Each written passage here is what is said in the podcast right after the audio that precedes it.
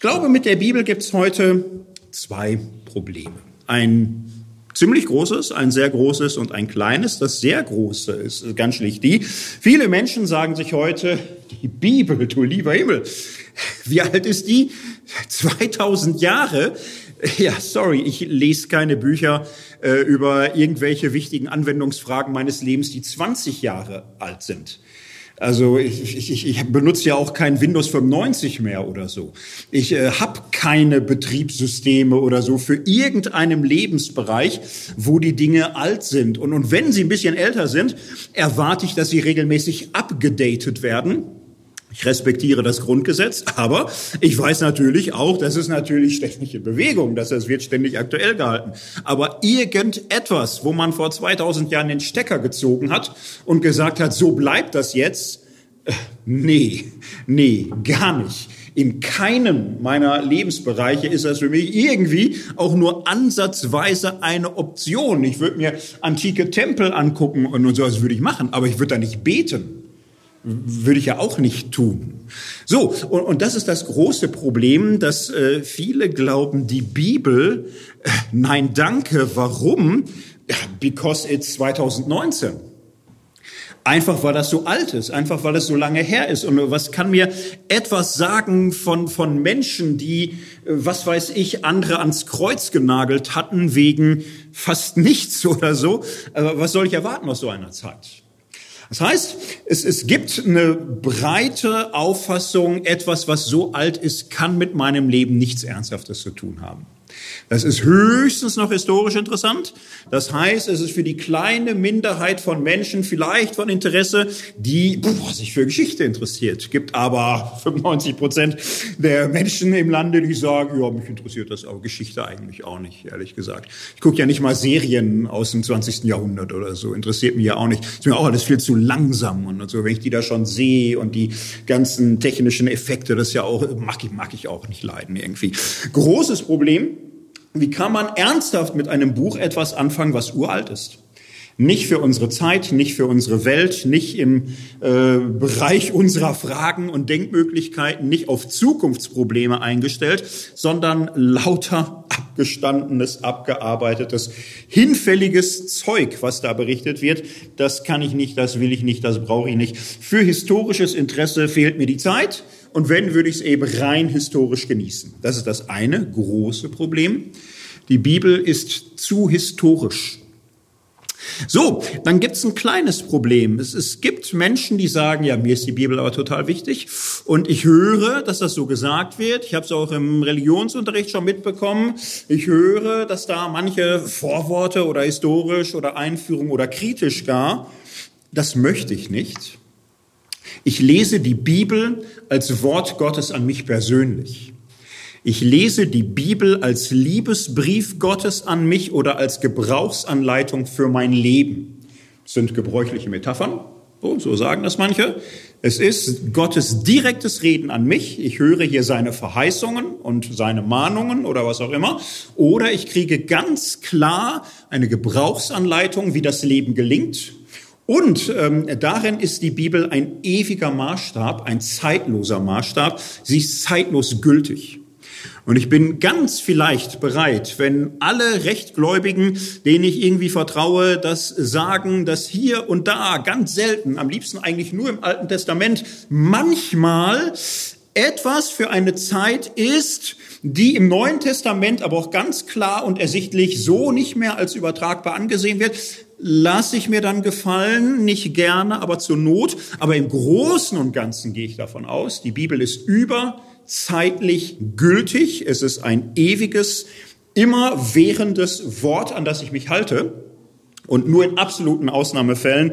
Und dann ist das aber auch nicht falsch, sondern dann ist das eben eine Regelung des alten Bundes, die im neuen Bund so und darüber hinaus nichts mehr. So, und äh, diese beiden Positionen können sich dann natürlich verstärken. Weil die einen sagen, äh, ich kann mit der Bibel nichts anfangen, erstens, weil sie alt ist. Zweitens, weil die Leute, die mit der Bibel heute so richtig was anfangen können, die machen mir Angst. So, die, die leben in einer kleinen, jungen Erde. die, wenn die äh, einen Dinosaurierpark sehen, kriegen die Schnappatmung. Die, die kriegen vieles nicht sortiert, was, was heute für uns bildungstechnisch eigentlich klar ist. Ja, da kriegen die ganz schräge und komische Gedanken. Und äh, so Fragen wie Todesstrafe oder so kann man nicht mit Menschenrecht argumentieren. Da sagen die, aber Gott, in, in der Bibel ist das selbstverständlich, die machen mir Angst. Und äh, die Bibel ist erstens alt und zweitens die, die sie völlig ernst nehmen, sind halt, wie sie sind. Also brauche ich eigentlich noch einen größeren Sicherheitsabstand als sowieso. So, und, und auf der anderen Seite ist es ja genauso. Die sagen, diejenigen, die die Bibel historisch irgendwie einordnen und lesen und so, die fühlen sich ständig schlauer. Die haben ständig das Gefühl, sie wüssten besser, wie die Welt entstanden ist und wie die Arten sich entwickelt haben und tausend Dinge und da wären die alle super klug. Und wohin kommen die damit? Immer weiter weg von Gott. Darum Finger weg von dieser ganzen historischen Betrachtung. Das wird dann ruckzuck kritisch und äh, es geht halt nicht. Entweder wir halten uns an Gottes Wort, jetzt und immer und ewig, oder halt nicht. So, diese beiden Probleme, Historisierung der Bibel oder ungeschichtliches Verstehen der Bibel. Die können sich manchmal so gegenseitig hochputschen und wenn Sie Ihr Gegenbild betrachten, sind Sie sich noch sicherer, wie Sie es machen wollen, nämlich entweder gar nicht oder geschichtslos. Das ist ein Unglück. Ich halte beide Optionen für fatal. Auf der einen Seite schlägt man die Bibel nicht mehr auf, letztlich. Man erwartet da nichts mehr. Auf der anderen Seite schlägt man die Bibel auf. Man glaubt auch, sie ernst zu nehmen. Das Problem ist, ich glaube, wenn man das durchziehen möchte, die Bibel liest als überzeitliches, ewiges, ungeschichtliches Wort, dann liest man mehr hinein, als man ahnt. Man liest vieles nicht genau. Oh, man erträgt viele Bücher im Detail auch gar nicht so gut. Man, man liest über vieles hinweg, weil man es irgendwie muss, um diese ganze Vorstellung für sich aufrechterhalten zu können, dass das alles übergeschichtlich und zeitlos irgendwie funktioniert. Man liest die Bibel halt dann nur, naja, im Lichte der eigenen Vorstellungen und Frömmigkeitsprägung und Gemeindetradition, die man ebenso hat. So, und darum glaube ich, ähm, gibt es hier eine große Herausforderung wenn man sich auf die Bibel einlassen möchte oder wenn man den christlichen Glauben in irgendeiner Weise entdeckt hat, äh, so dass man Gründe hat, ihn ernst zu nehmen. und äh, das passiert Menschen. Und äh, wie kann man aber dann mit der Bibel irgendwie was machen? Ich denke, die große Herausforderung ist, wie kann man geschichtliche Wahrheit verstehen lernen? Etwas, was wahr ist, was trägt, wo man etwas erwartet, was man sich selbst nicht sagen kann, aber so, dass man im Grunde die Geschichtlichkeit dabei nicht verdrängen, verleugnen oder sich verkleistern muss. Wie kann das gelingen, etwas Absolutes im Relativen, etwas Unendliches im Endlichen, Göttlichen im Menschlichen zu entdecken? Wahrheit in der Geschichte. Das ist die große Herausforderung. So, und ähm, da, da muss man sich ein bisschen drauf einlassen.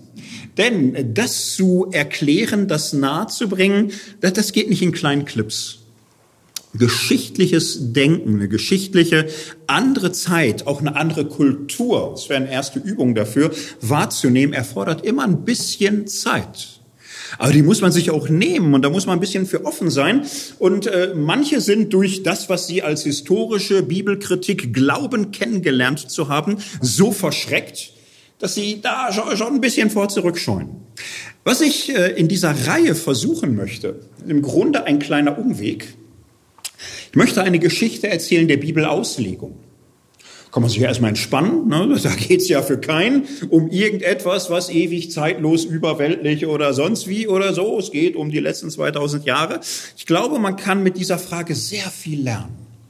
Wir haben Menschen die Bibel gelesen, verstanden und ausgelegt vor 1900 Jahren, vor 1800 Jahren, vor 1500 Jahren, vor 1000 Jahren, vor 500 Jahren, vor 200 Jahren, vor 100 Jahren. So möchte ich mich so ein bisschen durcharbeiten. Und äh, man kann dabei ein schönes Gefühl dafür entwickeln, was geschichtlicher Wandel ist. Wie immer neue kulturelle Umstände, kulturelle Veränderungen, weltanschauliche Verschiebungen etwas mit den Menschen machen neue Fragen, neue Herangehensweisen, neue Formen, die Bibel zu verstehen, auszulegen. Äh, ich persönlich finde, das ist eine super spannende und interessante Geschichte und möchte an diesem Wochenende beginnen in der alten Kirche möchte zwei Vorträge halten zum zweiten und dritten Jahrhundert und damit fange ich mit dem Thema für heute Abend an. Wie hat man denn die Bibel ausgelegt und verstanden im zweiten Jahrhundert nach Christus? Der Vortrag hat die Überschrift Geschichte, Gnosis, Gottes Wort, die Bibel bei den frühen Christen. Frühen Christen meine ich hier tatsächlich die nach dem Neuen Testament. Wenn wir sehr grob sagen, entsteht das Neue Testament in der zweiten Hälfte des ersten Jahrhunderts. In die Zeit wollen wir nicht zurückgreifen, sondern wie war es denn im zweiten Jahrhundert, zwischen 100 und 200 und so? Wie ging man damit mit der Bibel um? So, wenn man sich aufs zweite Jahrhundert nach Christus einlässt, jetzt mal sich so selbst kurz fragt, was weiß ich eigentlich über die Christen in der damaligen Zeit? Hätten die wenigsten, glaube ich, das Bedürfnis, sofort einen spontanen Kurzvortrag darüber halten zu wollen, weil ihnen total viel einfällt und so. Und sie damit wahnsinnig vielen Glaubenszeugen ein tiefes, inneres, herzliches Verhältnis haben. Also es kann vorkommen, aber dann weiß man hoffentlich schon auch noch, dass man ein sehr spezieller Mensch ist. Ne? Also bei den meisten ist es, glaube ich, nicht so. Äh, wir wissen sehr wenig über die. Sehr wenig haben sehr wenig Leute auch vor Augen. Die Hauptfigur meines Vortrags wird sein äh, Irenäus von Lyon. Ich keine O's, keine A's. Niemand bebt vor Begeisterung und sagt, oh, habe ich mich gefreut und so. Ich habe es gehofft, dass es kommt, Irenäus von Lyon. Das ist schon der bekannteste und wichtigste aus der Zeit. Ne? Also das ist der Höhepunkt im, im Grunde, relativ unumstritten in der damaligen Zeit. Äh, es wird auch kaum jemand sagen, ah schade, ich hätte mehr gehofft auf Ignatius von Antiochia oder Polycarp von Smyrna oder wenigstens Justin der Märtyrer. Jetzt haben wir schon das Who is Who des zweiten Jahrhunderts nach Christus äh, abgefrühstückt.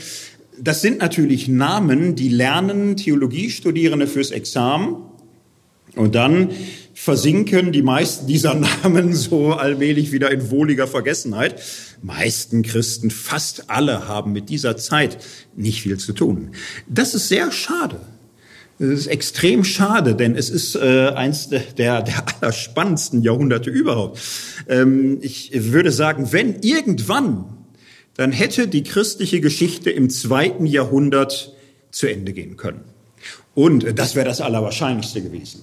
Was gab schon für Religionen? Was gab es da für Aufbrüche? Was gab es da für Geschichten? Gab, gab schon allen möglichen Kram. So, und ist ja alles weg so hat ja keiner mehr ein tiefes äh, Verhältnis zu Zeus oder zu Isis und Osiris oder all da, das ist ja alles äh, gar nicht mehr da. Es ist äh, extrem erstaunlich, so, dass äh, die die Christen es durchgehalten haben bis heute. Wenn man sich so per Zeitmaschine und so ins zweite Jahrhundert teleportieren könnte und dann da mit irgendwelchen Leuten hochgebildet, die alles kennen und uns so reden könnte und denen sagen, ja, wir sind 2000 Jahre später, du machen wir aber eine kleine Spaßfrage. Was glaubst du von allen Religionen Religion, wen gibt 2000 Jahre später noch? Und du sagst denen, jetzt fall aber nicht um, die Christen, die fallen um. Da kommt keiner drauf. Das ist völlig unvorstellbar und völlig unbegreifbar, dass ausgerechnet die Christen dies Jahrhundert überleben. Und warum ist es so unvorstellbar? Na, ihre Situation ist sehr prekär.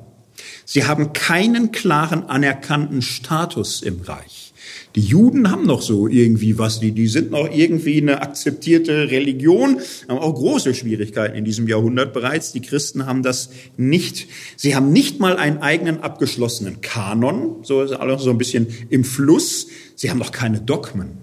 Sie haben keine Bekenntnisse. Sie haben erste Taufbekenntnisse. Das entsteht, das entwickelt sich, aber mal so, mal so, mal so, sehr viel im Fluss. Sie haben keine Traditionen, sie haben keine Ausbildungsstätten, sie haben keine großartigen theologischen Vorbilder, äh, sie haben keine Geschichte, keine Tradition, keine Gebäude, keine Vermögen, kein Status, keine öffentlich anerkannten Feiertage, keine öffentlichen Kultveranstaltungen, Gottesdienste. Sie haben mehr oder weniger nichts. So, und ähm, diese kleine Klitsche überlebt dieses Jahrhundert und es, wird auf jeden Fall irgendwie was Großes draus. Wir haben aus diesem Jahrhundert auch nicht unendlich viele Texte. Wir, haben so, so ein bisschen was. Ne? So, so eine Textgruppe nennt man apostolische Väter. Das sind so Gemeindeleiter, Bischöfe, Polycarp, Ignatius und, und so. Da hat man was. Man hat einige apologetische Texte, Verteidigung des christlichen Glaubens, Justin, Athenagoras. Da gibt's auch ein bisschen was und, und so.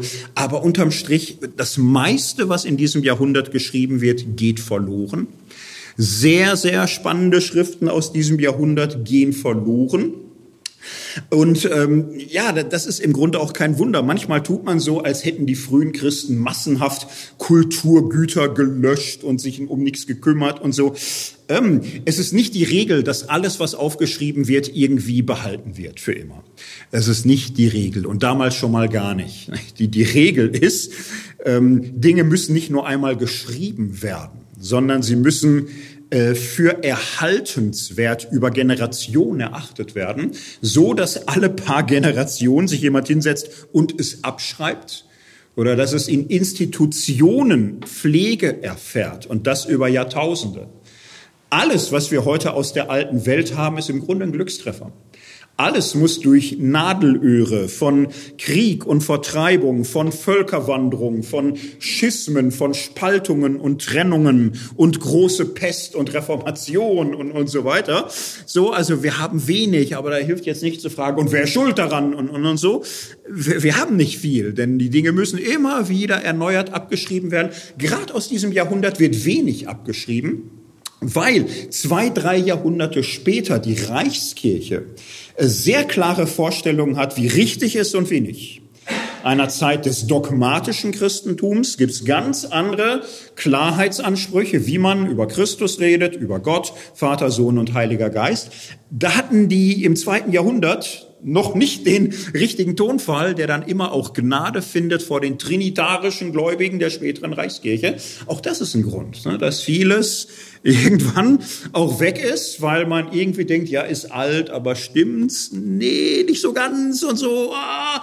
Und dann schreibt halt irgendwann keiner mehr ab und dann ist das so. So, aber wir haben ein paar Sachen und man kann auch ein bisschen drüber sprechen. Ich habe es angedeutet. Ich werde mich äh, im zweiten Jahrhundert an einem Theologen orientieren, Irenäus von Lyon. Der lebt ungefähr von 135 nach Christus bis 200 nach. Wir wissen gar nicht unermesslich viel über ihn. Wir wissen, er ist, stammt gebürtig aus Kleinasien. Kleinasien ist so die westliche Türkei heute. Damals leben da äh, ein, ein, ein buntes Völkergeflecht, überwiegend aber griechisch sprechig, also griechischstämmig im weitesten Sinne. Da lebt er. Mit etwa 20 kommt er nach Lyon an die Rhone in Frankreich. Er sagt, ich bin hier bei den Kelten und, und so, ist auch mit anderen griechisch sprechenden Menschen, äh, kommt er dahin, schreibt da weiter. Äh, auch Griechisch im Römischen Reich ist das so ungefähr wie heute Englisch. Latein wird erst in späteren Generationen die Schlüsselsprache fürs Römische Reich. In dieser Zeit ist es noch das Griechische. Ähm, Irenäus wird in Lyon Bischof und er erbt dort eine extrem herausfordernde Lage. Und ich führe zunächst noch mal ein bisschen weiter einen geschichtlichen Hintergrund. Was ist die Zeit? Womit muss man sich damals so beschäftigen, wenn man Bischof zum Beispiel in Lyon wird? Fangen wir mit der äußeren Situation an, mit dem Status. Der Status für Christen im zweiten Jahrhundert war sehr komisch, sehr merkwürdig. Man sagt ja manchmal ein bisschen pauschal, die frühen Christen, das war die Kirche in der Verfolgung und so, die wurden verfolgt und, und so. Und das ist jetzt ähm, ein schwieriger Terminus, muss man genau schauen. Ähm, Im zweiten Jahrhundert gab es kaum oder keine äh, großartig betriebene Verfolgungswellen. Es gab eine, eine reichsweite Situation, die merkwürdig war. Wir können sie ähm, erheben aus einem Briefwechsel zwischen Plinius dem Jüngeren und Kaiser Trajan so 110 nach Christus und, und so schreibt er an den Kaiser. Plinius schreibt dem Kaiser, Majestät, ich habe da so ein Problem in meiner Gegend. Äh, wir haben uns praktisch Christen eingefangen. Die, die sind jetzt hier und das ist so eine Sekte. Ich habe bisschen Umfragen angestellt. Das sind Leute, die einen als Verbrecher hingerichteten, ans Kreuz genagelten Jesus verehren und die singen dem Lieder, als wäre Gott. Also alles sehr komisch. Was mache ich mit denen? Irgendwo sind die da, so ein bisschen geheim auch, alle so ein Munkeln im Dunkeln und so. Was soll ich mit denen machen? Kaiserliche Antwort erfolgt irgendwann und so. Man hat sich beim Hof auch informiert und so. Man weiß, da gibt es eine Geschichte. Kaiser Claudius hat die im ersten Jahrhundert registriert, erstmal alle verjagt. Nero, eine erste Verfolgung, viele getötet in Rom, aber irgendwie haben sich immer weiter ausgebreitet und, und so. Trajan sagt, ja, schwierige Geschichte, komische Sekte und so. Sagen wir mal so, wir haben immer Herausforderungen, Probleme. Jetzt da ein großes Rad drehen wäre nicht nötig. Also jetzt da Verfolgung und ach, das ist sehr anstrengend, das machen wir nicht. Wir werden nicht aktiv fahnden und aufspüren und denen da irgendwie hinterher und so. Aber wenn einer angezeigt wird, eine andere Situation, dem müssen wir uns stellen, also klar festnehmen, verhören, foltern, äh, zum Widerruf einladen, erst freundlich, dann mit Druck, dann mit Gewalt. Wenn er nicht will, tot machen. Und dann gucken wir mal, vielleicht gibt sich das ja. Plinius sagt, ja, danke, habe ich einen Fahrplan, machen wir so. Und äh, fürs ganze zweite Jahrhundert ist das der Status und, und wir merken, dass es so ein bisschen diesseits der Menschenrechte ist auch sehr komisch irgendwie, nicht? Also etwas, wofür du Todesstrafe bekommst, aber eigentlich sucht dich keiner, wenn es nicht auffällt, das ist sehr speziell. So, aber das ist äh, in einer Welt, wo es natürlich keine wirkliche Unterscheidung von Religion und Politik gibt, etwas, was weniger merkwürdig einem vorkommt als uns. So, damals bist du religiös immer natürlich auch in die politische Gesamtgemeinschaft einer Kultur eingebunden. Das ist völlig klar. Äh, Religion hat immer etwas äh, Gesellschaftstragendes. Die großen Feste, die großen Kulte, das ist etwas, wo die Stadtgemeinschaft, die Volksgemeinschaft, die Reichsgemeinschaft sich versammelt und ähm, in, in Rom gab es eine, eine ziemliche Toleranz. Also da durfte natürlich jeder sein Götzlein pflegen. Das war völlig klar. Und die, die Römer sagten sich, äh, wir, wir wissen schon immer Bescheid, wo die Griechen sagen Zeus, da wissen wir Jupiter. Und wo die Poseidon sagen, wissen wir Neptun. Und so ist eigentlich überall. Es ist überall dasselbe. Und, und die haben da immer irgendwelche Namen und da muss man sich da ungefähr verständigen. Und dann kommen wir da irgendwie auch klar. Mit den Juden war es ein bisschen komisch. Die haben da von ihrem Gott erzählt und die Römer guckten komisch und sagten, okay, Ihr glaubt also an Jupiter und die anderen verachtet ihr oder so. Und die Juden schüttelten den Kopf und sagten, nein, ähm, nicht. Jupiter ist auch nur ein Götze und, und so. Wir glauben an den einen. Die Römer wunderten sich, aber es gab viele Juden und die stellten irgendwie auch was dar und, und, ach, und man wollte und dann sagte man, okay, alle sind normal bis auf die Juden, aber da wir echt tolerant sind, machen wir für die mal eine Ausnahme. Die dürfen komisch irgendwie ein bisschen aus der Reihe ticken. Aber die äh, Entwicklung mit dem Judentum, erster jüdischer Krieg, zweiter jüdischer Krieg, war so auch schwierig aus römischer Sicht, dass man sagte, also mit Ausnahmewürsten haben wir keine gute Erfahrung. Darum diese merkwürdige christliche Regel, Solange die nicht extrem schlecht auffallen, unternehmen wir nichts. Aber äh, wer dazu irgendwie geoutet wird und da nicht auf drei unseren Göttern opfert, und damit zeigt, dass er irgendwie mit uns zur menschlichen Gesellschaft gehört und auch respektiert, dass er im, im, Römischen Reich sich befindet, ja, der muss sterben, ist doch klar. Weil Religion immer eine politische Komponente hat. Und die Götter äh, verachten, denen wir alles verdanken, ist quasi immer so ein Hauch von Staatsstreich, ganz klar. So, das war die rechtliche Lage. Auch der Ruf der frühen Christen war speziell. Äh, sie waren geheimer Kult. Auch das war sehr komisch. Ne? Also normalerweise hast du ein Heiligtum und dann, dann steht da dein Gott. So, und wenn dich einer fragt, woran, er, woran glaubst du, dann führt man ihn dahin und sagt, an ihn und, und dann kann man da irgendwas zeigen und, und so. Nicht? Aber die Christen munkelten da, als wären sie Juden, wollten sie aber auch nicht sein. Der eine, der Unaussprechliche, der Unsichtbare, hat keinen Namen, dafür hat er einen Sohn. Die Römer kriegten Kopfschmerzen und, und so. Sie opferten nicht, keine Tempel, kein Heiligtum. Alles sehr, sehr komisch. Und wenn man sie fragte, und was macht ihr da so? sagten sie, das ist ein Geheimnis, darüber sprechen wir nicht. Das war so bei den Christen, man nannte es Arkandisziplin, das ist doch alles sehr vornehm und, und so. Man, man sagte irgendwie die Mysterien, Sakramente, Abendmahl, das ist so intim. Wir nehmen Fleisch und Blut des Erlösers zu uns es würde missverstanden werden, wenn man das so erzählt einfach und so. Also sind wir mal ruhig. Solche Geheimkrämereien machen manchmal auch einen schlechten Eindruck. Also wir wissen aus Schriften der Apologeten, dass so Gerüchte umgingen.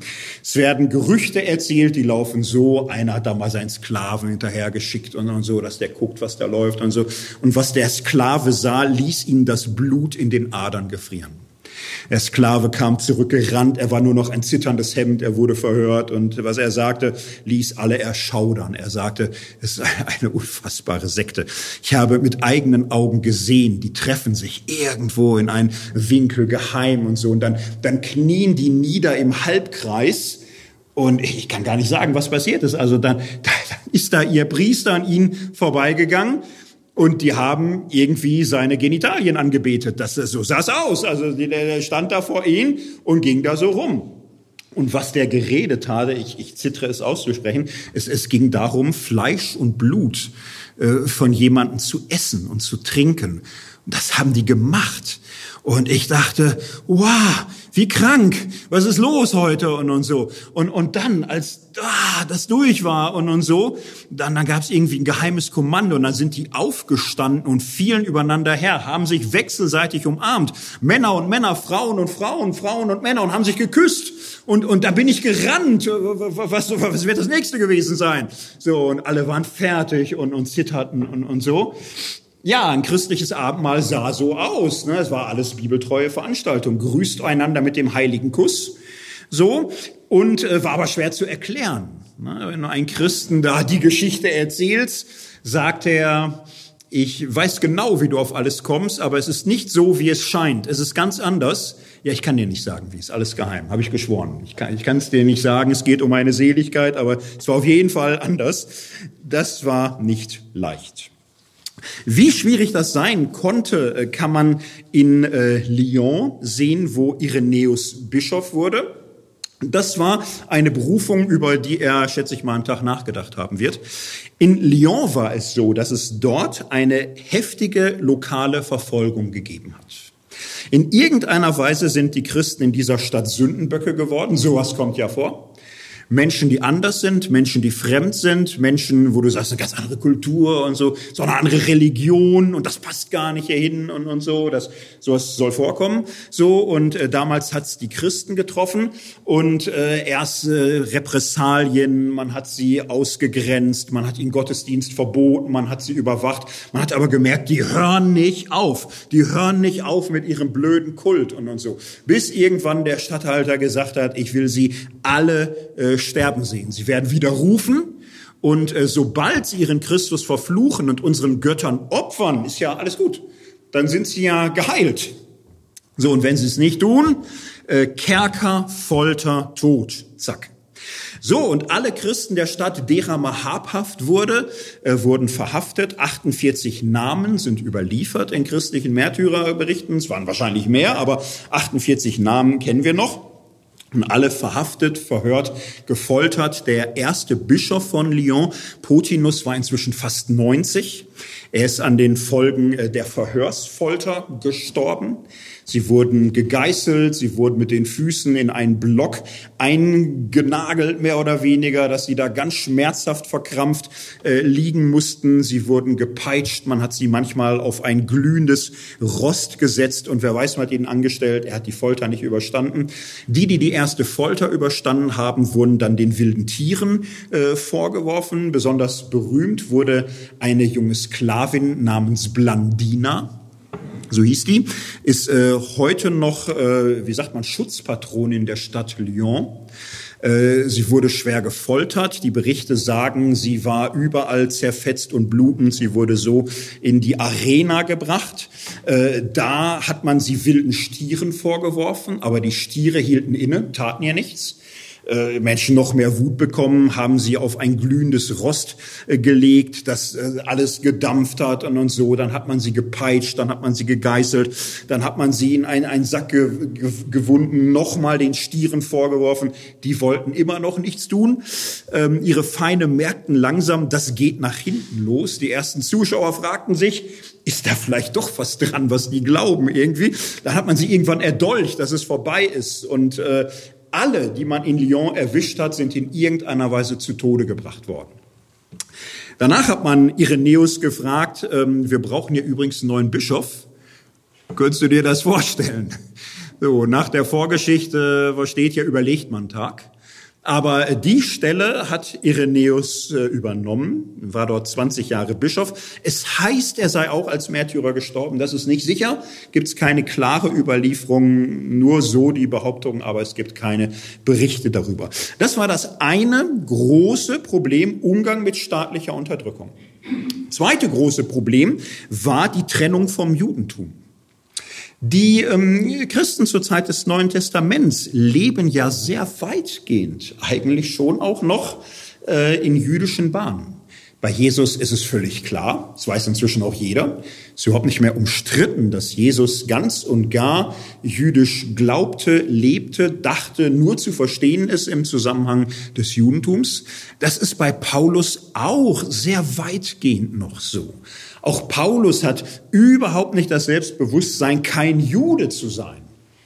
So, auch, auch er steht im Judentum. Er ist Jude, der an Jesus Christus als den Messias glaubt. So, das ist was Besonderes, aber für, für ihn ist klar, das ist doch unser Weg. Und es geht jetzt nicht darum, dass wir was anderes werden, sondern wir sind die Gläubigen aus den Juden und es gibt Gläubige aus den Heiden und, und so. Und die Autoren des Neuen Testaments sind weitgehend äh, aus dem Judentum, Lukas nicht offensichtlich und, und so, aber für die frühen christlichen Gemeinden ist vielfach die Nähe zum Judentum ja noch sehr, sehr stark ausgeprägt. Im zweiten Jahrhundert geht das immer weiter auseinander. Und es findet eine intensive Auseinandersetzung statt, eine sehr schmerzhafte, eine, die zu lesen auch gar nicht leicht fällt, weil der, der Streit natürlich hart ist. Können sich die Christen auf ähm, die Schriften der hebräischen Bibel wirklich berufen? Da wird intensiv gerungen und gestritten. Die Christen gehen immer von der griechischen Bibel aus, der Septuaginta. Die war für die meisten Juden heilige Schrift, aber äh, auch für die Juden verändert sich das was. Sie, sie stoßen die Septuaginta mehr und mehr ab, konzentrieren sich auf den hebräischen Text. Die, die Christen merken, den können sie jetzt nicht einfach für doof erklären. Das ist schon dasselbe. Dann gibt's da aber harte Auseinandersetzungen und so. Im Grunde ringt man vor allem um die Seelen der Heiden dazwischen. Es gab eine interessante, äh, so, so ein Raum von äh, Griechen, Römern, Menschen von überall, die vom Judentum fasziniert waren. Proselyten, die so Randsiedler des Judentums waren, diesen Gott, diese Glaubensgeschichte faszinierend fanden. Ein bisschen davor zurückschreckten, die ganze Geschichte mit Beschneidung und Opfern und, und so, aber waren so äh, im, im Grunde so anonyme oder halboffene Juden. Und ähm, das war das Feld, äh, wo das Christentum Christentum besonders erfolgreich Grunde sagen konnte, wir machen euch das Angebot, auf das ihr immer schon gewartet habt. Ne, die Geschichte und die Texte und das, was ihr kennt, plus ein Erlöser, ein Sohn dieses Gottes, der ähm, den Glauben für die Heiden, für alle Völker öffnet. Äh, aus heutiger Sicht ist diese Auseinandersetzung so ein bisschen schmerzhaft, weil man aus heutiger Sicht das Gefühl hat, sobald die anfangen zu streiten, haben eigentlich die Juden meistens recht aber die Christen wollen das nicht einsehen und erklären die Juden für verblendet und für teuflisch verführt und für ahnungslos und für Verfälscher der Schrift und so weiter. Und äh, das äh, kürze ich jetzt mal ab, sonst wäre das ein ganz trauriger Vortrag. Aber es ist äh, eine ständige Auseinandersetzung. Und wir sehen, das sind zwei Felder, da geht es um die eigene Identität. Wer sind wir? Wer sind wir für die Griechen und Römer? Wer sind wir für die Juden? Wo stehen wir? Was ist unser Glaube? Was sind unsere Grundlagen? Was ist so, was sind unsere heiligen Schriften? Was ist unser Fundament? So, und das wäre ja eigentlich schon genug Stress, aber es kommt immer noch ein obendrauf. Dritte Herausforderung, radikale prophetische Gruppen. Offenbarung des Heiligen Geistes, ja, kommen vor im Neuen Testament. Ne? Also findet statt. Da, da gibt's so Sachen und da kann man nicht äh, sagen, ja, ist jetzt nicht mehr vorgesehen. Der Kanon ist fertig. Da kann ja alles gar keine Rede von sein. Also Apostelgeschichte und, und so gibt's Propheten, die sagen was, das ist dann vom Geist. Das ist vom Herrn Agabus und, und so, die Töchter des Philippi, Philippus. Und okay, damit muss man rechnen. Und Jetzt ist natürlich ganz, ganz schwierig, wenn Leute kommen und sagen, sie haben da was vom Geist gehört, was einem komisch vorkommt. Und man irgendwie das Gefühl hat, oh, ich habe da ein ganz komisches Gefühl bei und so, kann das denn sein und, und so. Es gab radikale Sekten, radikale Ausprägungen, Leute, die sagten, der Geist hat mir gesagt, äh, Sexualität soll gar nicht mehr stattfinden. Gar, überhaupt gar nicht. Man soll gar nicht mehr heiraten. Man soll völlig asexuell die letzten Tage in der Wüste und, und, und so. Das sind so Sachen, da denkst du schon nochmal nach. Ne? Also welcher Geist genau hat dir das gesagt? Und, ach, und, und, und so. Und ähm, angesichts der Vorgeschichte ist das natürlich auch extra schmerzhaft. Man hat manchmal im Blick auf die frühen Christen das Gefühl, die könnten bei uns in die Lehre gehen in Sachen Toleranz. Da könnten die nochmal so ein bisschen Ökumene und, so tanken. Das ist ein ziemlich arrogantes Gefühl. Man hat das Gefühl natürlich schnell. Aber jetzt begeben wir uns ein bisschen in diese Zeit, ein bisschen mal in die Situation, du glaubst etwas, für, die du, für das du jederzeit legal gefoltert und hingerichtet werden könntest. Einfach mal probeweise eine Woche mit dem Gefühl leben. Das äh, verändert radikal etwas, wie du die anderen wahrnimmst, die dazu gehören. Denn jeder, der sich auf diesen Weg begibt, riskiert sein Leben und äh, riskiert das Leben seiner Frau und seiner Kinder oder seines Mannes oder wie auch immer. Da hängt extrem viel dran. Und Menschen, die sich auf einen solchen Weg begeben, sind darauf angewiesen, den Mitgläubigen radikal zu vertrauen. Radikal zu vertrauen, ohne Sicherheit. Wenn du mit anderen zusammen betest oder Abendmahl nimmst oder dich als Christen zum Gebet triffst, ist es jedes Mal so, als legst du dein eigenes Leben in die Hände des anderen. Das ist äh, eine extreme Grundsituation, weil es könnte ständig irgendein Eingeschleuster sein oder so. Also du, du musst dir sicher sein, kann ich dem wirklich vertrauen? Das ist entscheidend, dass du irgendwie sicher bist, der glaubt wie ich, der ist auf demselben Weg vor demselben Herrn und wir äh, vertrauen einander das Leben an. So, und in einer solchen Situation ist Toleranz ein anderes Ding. Äh, gravierende Unterschiede haben eine andere Heftigkeit. Wenn du in zentralen Punkten nicht mehr das Gefühl hast, du kannst dem anderen bedingungslos vertrauen, sondern das Gefühl hast, der ist irgendwie mehr als minimal auf, auf einer falschen Spur der gefährdet vielleicht die Gemeinde durch komische Ideen oder so, hat das immer einen ganz, ganz anderen Nervositätsgrad. Also insofern äh, sich aufbauende Wünsche, den frühen Christen Toleranz zu predigen, äh, erstmal runterschlucken und nochmal ein bisschen tiefer in der Zeit ankommen. Es ist wunderschön, unter dem Schutz und Schirm von Grundgesetz und Religionsfreiheit äh, Toleranz tief zu verinnerlichen und sich auch was drauf einzubilden. Und äh, dass man tolerant sein kann, ist aber natürlich äh, eine Gnade, äh, die man viel weniger sich selbst verdankt als Umständen, die einen so durch Erziehung und rechtliche Sicherheit und so das auch wirklich möglich sein lassen. So, darum kommen die Christen mit Abweichlern nicht gut klar kommen gar nicht gut mit klar und werden da schnell auch extrem wütend. Da, da sagt man nicht so leicht, ja, hast du dich ein bisschen vertan oder so, sondern da ist man schnell bei, das hat dir der Teufel gesagt. Das, das ist viel schneller und dann radikal Bruch und radikal Trennung in diesen ganzen Geistfragen. Und dieses Problem haben die nicht nur einmal, sie haben es im Grunde zweimal. Sie haben es auch in Lehrfragen in Lehrabweichungen, in verschiedenen Lehrentwicklungen. Das ist die vierte Herausforderung. Da gibt es ein ganzes Feld, da gibt es verschiedene Sachen. Das große Ding, das richtig dicke, große Ding im zweiten Jahrhundert nach Christus ähm, ist mit dem Stichwort Gnosis bezeichnet. So, und äh, das ist das Lebensthema, was äh, Irenäus von Lyon in, in seinem größten und wichtigsten Werk, Adversus Heresis, gegen die Irrlehren ausführlich verhandelt. Und es ist die Herausforderung, wo sich Irenäus wie seine Generation, wie die frühe Christenheit genötigt sieht, wie nie zuvor, für sich zu klären, was glauben wir, auf welcher Grundlage? Und wie? Und, und was ist unsere heilige Schrift? Und wie verstehen wir sie? Und wie gehen wir mit der Bibel um angesichts dieser Herausforderung. So, und das gucken wir uns jetzt ein bisschen näher an. Das große Buch, was Irenäus geschrieben hat, sind äh, fünf große Kapitel, gibt's heute auf Deutch, äh, fünf, sechshundert Seiten auf Deutsch, mehrere Ausgaben, teilweise vollständig im Internet oder zweisprachig auch zu erwerben. Man hat keine Ausrede für nichts mehr heutzutage. Man könnte sich für alles interessieren und sich das auch selbst angucken. Und, und so, in diesem großen Werk, klassisch immer wieder überliefert, äh, ringt er mit dem Phänomen der Gnosis und, und wir gucken uns jetzt ein bisschen an, was war das eigentlich Gnosis? Die große Krise des zweiten Jahrhunderts, die große Herausforderung. Wir machen das so, dass ich vorher eine kleine Anrufung mache an äh, Gottfried Arnold. Das ist ein Pietist um 1700 herum. Gottfried Arnold äh, war Pietist, unter anderem in Gießen.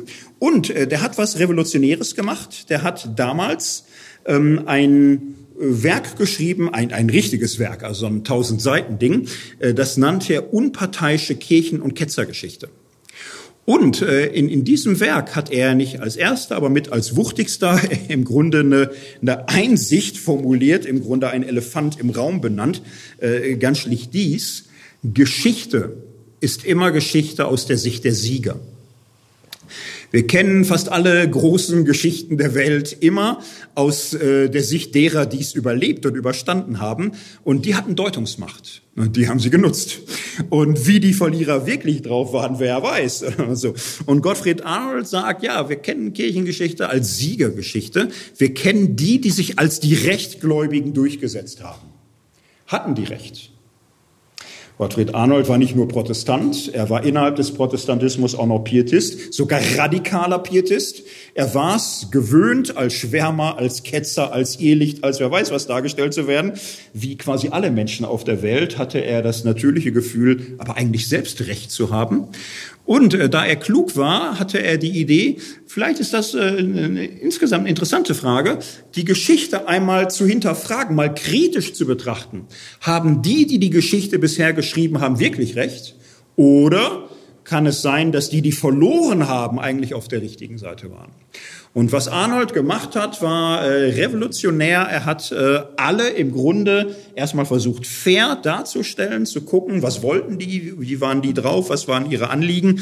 Ähm, das, das finde ich insgesamt vorbildlich. Es kann ja immer noch sein, dass die, die am Ende gewonnen haben, tatsächlich auch gewonnen haben, weil sie recht hatten. Aber selbstverständlich ist das nicht. So, und ähm, Arnold hat äh, das Herz für Ketzer entdeckt. Insofern werde ich jetzt was über die Gnosis sagen. Ich werde das jetzt aber nicht so, fürchtet euch, schnallt euch an, jetzt äh, machen wir hier Pathologie, jetzt begucken wir uns das entsetzliche Gift der Gnosis und so, schrecklich und, und so. Also am Ende werde ich natürlich jetzt nicht die Gnosis empfehlen, aber ich werde erstmal versuchen, nahezubringen, was war das? Was, was war Gnosis? Äh, wie konnte man darauf kommen? Und was ist das für eine Vorstellung gewesen? Was ist Gnosis? Das Wort gibt's ja heute noch. Es wird manchmal auch so ein bisschen damit rumgeworfen, manchmal wird irgendwas gnostisch genannt. Wenn man etwas gnostisch nennt, will man es in der Regel kritisieren. Und man will es diskreditieren, weil man sagt, das ist gnostisch und, und so. Äh, das ist ja sehr beliebt. So ein Ketzerhut, wenn man den erstmal im Schwang hat, kann man den immer irgendwen aufsetzen und der hat dann den schwarzen Peter und so. Das ist gnostisch, ist immer, da müssen wir gar nicht mehr drüber diskutieren. Wir wissen ja schließlich, dass die Gnosis schlimmes Gift ist. Ähm, die Spiel äh, empfehle ich immer, sich milde drüber zu stellen. Was Gnosis wirklich ist, weiß heute fast kein Mensch mehr. Äh, vor 50, 70, 90 Jahren wurden über die Gnosis noch Bücher geschrieben, die waren spannend wie die Krimis. Die lese ich auch am liebsten, ehrlich gesagt. Ich habe jetzt in den letzten Wochen aber auch noch mal die ganz aktuellen Bücher über Gnosis äh, gelesen, bin jetzt so verwirrt, wie die Autoren wollten, dass man verwirrt ist, weil man heutzutage sagt, es ist extrem kompliziert und man muss da wahnsinnig differenzieren. Vieles wissen wir nicht, werden wir nie wissen und so. Es ist alles wahnsinnig komplex. Das ist so, Gnosis ist ein Spektrum von Erscheinungen, die untereinander eine gewisse Familienähnlichkeit haben. Alles, was ich jetzt sage, ist damit gestellt unter den Vorbehalt radikaler, brutalistischer Vereinfachung. Gnostisch nennt man, ich nenne mal eine Minimaltypologie, wodurch man Gnosis ausgezeichnet findet, folgendes. Gnostische Frömmigkeit, gnostische Religion zeichnet sich erstens aus, naja, durch das, was das Wort sagt. Gnosis heißt Erkenntnis. Gnostiker sind Erleuchtete. Gnostiker ist man nicht durch die Geburt, nicht durch die Taufe, nicht durch die Zugehörigkeit zu irgendeiner Religionsgemeinschaft, nicht durch Mitgliedschaft, nicht, dass man da hingeht oder da alles mitmacht oder sich dann irgendwas hält. Äh, gnostisch bist du, wenn du erleuchtet bist, von einer Wahrheit ergriffen, von einer ganz bestimmten Einsicht durchglüht bist und Bescheid weißt. Das, das Minimum, du weißt Bescheid und alle anderen sind verblendet. Das soll es heute noch geben. So, und das ist äh, aber die erste Minimalbedingung für die Gnosis. Zweite Minimalbedingung ist eine, ist der Dualismus. Eine dualistische Seinswahrnehmung. Klare Gegensätze. Es geht immer um Licht und Finsternis, Wahrheit und Lüge, die Erleuchteten, die Unerleuchteten. Dieser Dualismus sieht sich sehr klar durch und alles, was ist, ist schwarz oder weiß. Da da gibt es keine Grauzonen oder so. Das braucht man alles nicht, sondern es ist ein, ein sehr klarer äh, Schwarz-Weiß-Dualismus auf allen Ebenen. So, jetzt, jetzt könnte man sagen, ja, aber ich habe manchmal das Gefühl, ist im Neuen Testament doch auch so und und so. Da gibt's riesige Debatten zu, wie sich das Johannesevangelium dazu verhält. Das ist alles hochkomplex. Ähm, ein ganz entscheidender Punkt in der Gnosis ist, dieser Dualismus findet auch auf der himmlisch-göttlichen Ebene statt. Es gibt eine himmlische Entzweiung. Es gibt einen Riss im Absoluten. Es gibt so viele gnostische Erscheinungsformen, darum ist das sehr kompliziert. Manche Spätform Manichäismus haben ein gutes und ein böses Prinzip. Hier ist äh, so wie bei den äh, Zoroastrern im, im Grunde das im, im Grunde schon ausgeprägt.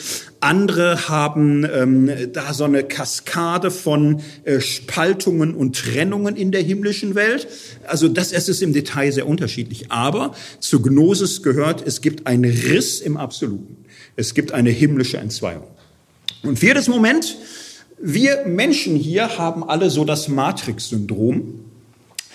Matrix, der Film von den Wachowski-Brüder oder Geschwister oder so, wer, wer das kennt, das Matrix-Syndrom ist manchmal, fragt man sich, ob die Dinge nur so scheinen zu sein, wie sie sind und in Wirklichkeit da irgendwas läuft.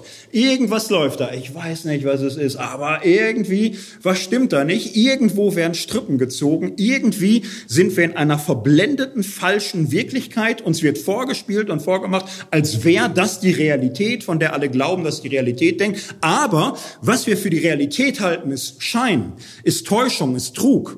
Und äh, du, du kannst die Erkenntnis machen, dass ein riesen Komplott hinter all dem steht, dass alles, was du für real gehalten hast, eigentlich fake ist. Und etwas ist wirklich real, da bist du nicht drauf gekommen. Aber wenn du die richtige rote oder blaue Pille geschluckt hast, dann, dann siehst du, dann siehst du, was die Realität ist. Es hat nichts zu tun mit dem, was du je vorher gedacht hast. So, das Matrix-Syndrom. Und ähm, die, die alte Sprache war dafür, jeder hat in sich einen Lichtfunken oder eine Lichtseele. Etwas, was hier eingesperrt ist, etwas, was hier unterdrückt wird, was in einer fremden, falschen, verkehrten Wirklichkeit gefangen ist und auf einmal kriegst du Zugang zu wirklichen Realität und da merkst du, da war ich immer für geschaffen. Das war eigentlich die Realität. Ich habe es immer geahnt irgendwie, dass da was nicht stimmt. Wumm, so, jetzt habe ich die Gnosis, die Erkenntnis, bin angeschlossen an das wahre Licht, an das wirkliche Leben, an das wirkliche Sein und, und erkenne, alles war Schein. So, das war eine kleine Typologie. Diese Typologie konnte sehr, sehr unterschiedlich ausgeprägt sein. Nehmen wir eine der heftigsten Formen, die ähm, am Rande gnostisch ist, für das Christentum aber besonders herausfordernd, Makion. Markion war in einer christlichen Gemeinde in Rom, hatte da erstmal gutes Standing, war sehr angesehen als Paulus-Ausleger, Paulus-Prediger und er hat äh, sich eine, eine, eigene Lehre entwickelt, die, die ist jetzt nicht voll gnostisch, aber so ein bisschen in dem Sinn, Sinne. Er verkündete ganz klar Jesus Christus als Herr und Erlöser. Jesus Christus als der Mensch gewordene Sohn Gottes, der uns geliebt hat und hat sein Leben für sich hingegeben. Und er predigte Paulus, dass den Römern die Herzen aufgingen. Und äh, dieser Markion lebte in Paulus und in und durch und mit Paulus. Und dann bekam er immer so Ideen, das Alte Testament zu dissen. Jetzt die Juden zu dissen, das war leider unter den Christen schrecklich normal geworden. Aber äh, Markion blieb da ein bisschen hartnäckig und sagte, nee, nee, äh, die Juden haben eigentlich recht wie sie das Alte Testament auslegen. Das Alte Testament ist das Problem, nicht die Juden allein. Denn der Gott des Alten Testaments ist mit dem Vater Jesu Christi völlig unvereinbar. Und äh, Markion hat da einen radikalen Riss raus entwickelt und er sagte, im Grunde ist der Gott des Alten Testaments ein falscher Gott, er ist ein eifersüchtiger Gott, er ist kleinlich, missgünstig, neidisch, egoistisch. Er will Lob und Ehre, Anerkennung, wenn du die ihm nicht lieferst. Strafe, Rache, er verfolgt alle, Hass für alle, die ihm nicht gehorsam sind. Seine Liebe ist nur Lohn. Was ist das für ein Gott? Ist das der Gott, den wir in Jesus Christus kennenlernen, der bedingungslos und radikal liebt, der nicht fordert und verlangt, sondern der bittet? Dass wir uns erlösen lassen, dass wir das Geschenk seiner Liebe annehmen. Und ja, da ging manchen Christen das Herz auf, denn man muss dazu sagen, das Christentum des zweiten Jahrhunderts hatte eine Tendenz, wo wir manchmal das Gefühl haben, äh, haben die das Evangelium, Rechtfertigung, Gnade und so weiter verstanden. Es, es gab eine sehr eingeführte Redeweise, dass man sagte, die Juden hatten das Gesetz Mose und wir haben das Gesetz Christi. Und für uns sind die Speisegebote und Reinheit und so das nicht mehr, sondern für uns gilt das Gesetz Christi. Und das ist Demut und Armut und Keuschheit und Teilen und Opfern und Spenden und Hingabe. Und wenn wir diesem Gesetz gehorsam sind und nicht mehr sündigen und nicht in der Befleckung des Fleisches und des Geistes und nicht in der Vermischung mit Heidentum und so, dann können wir erlöst werden. So, und das war verbreitet. Und, und Markion sagte, und äh, viele Christen haben Paulus nicht verstanden.